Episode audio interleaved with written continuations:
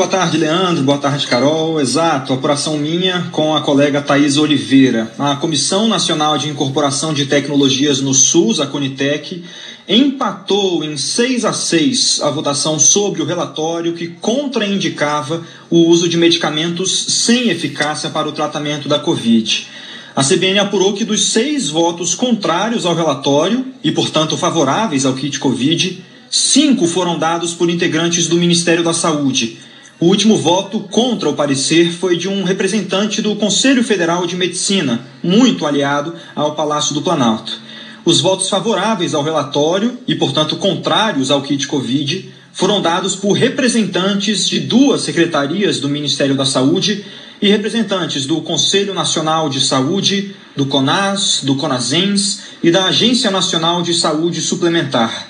O relatório destaca a ineficácia de medicamentos como cloroquina e azitromicina e recomenda fortemente a não utilização dos remédios no SUS durante o tratamento ambulatorial, ou seja, desaconselha o uso de medicamentos para pacientes com sintomas leves e moderados de Covid. Mesmo empatado, o relatório será enviado para uma consulta pública.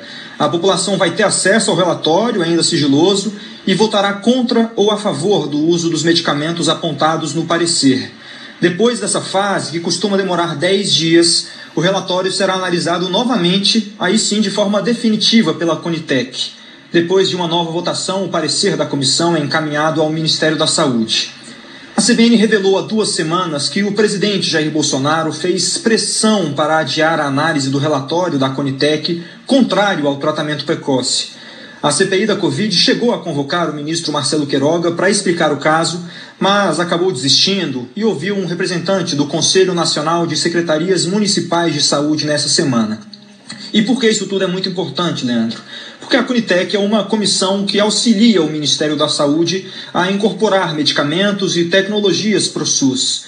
Ela só trabalha sob demanda. Neste caso, o ministro Marcelo Queiroga disse em maio que solicitou à Conitec que elaborasse um estudo sobre esses medicamentos para o tratamento precoce da Covid. Um grupo de especialistas elaborou um relatório com base em todos os estudos relevantes que saíram sobre o tema e apresentaram as suas conclusões à Cunitec, que decide sobre o tema. Os integrantes da comissão disseram à CBN que nunca viram um empate ou uma derrota de um relatório técnico na comissão. Para o senador Renan Calheiros, relator da CPI da Covid, a votação da Conitec é mais uma prova da interferência do presidente Jair Bolsonaro no órgão.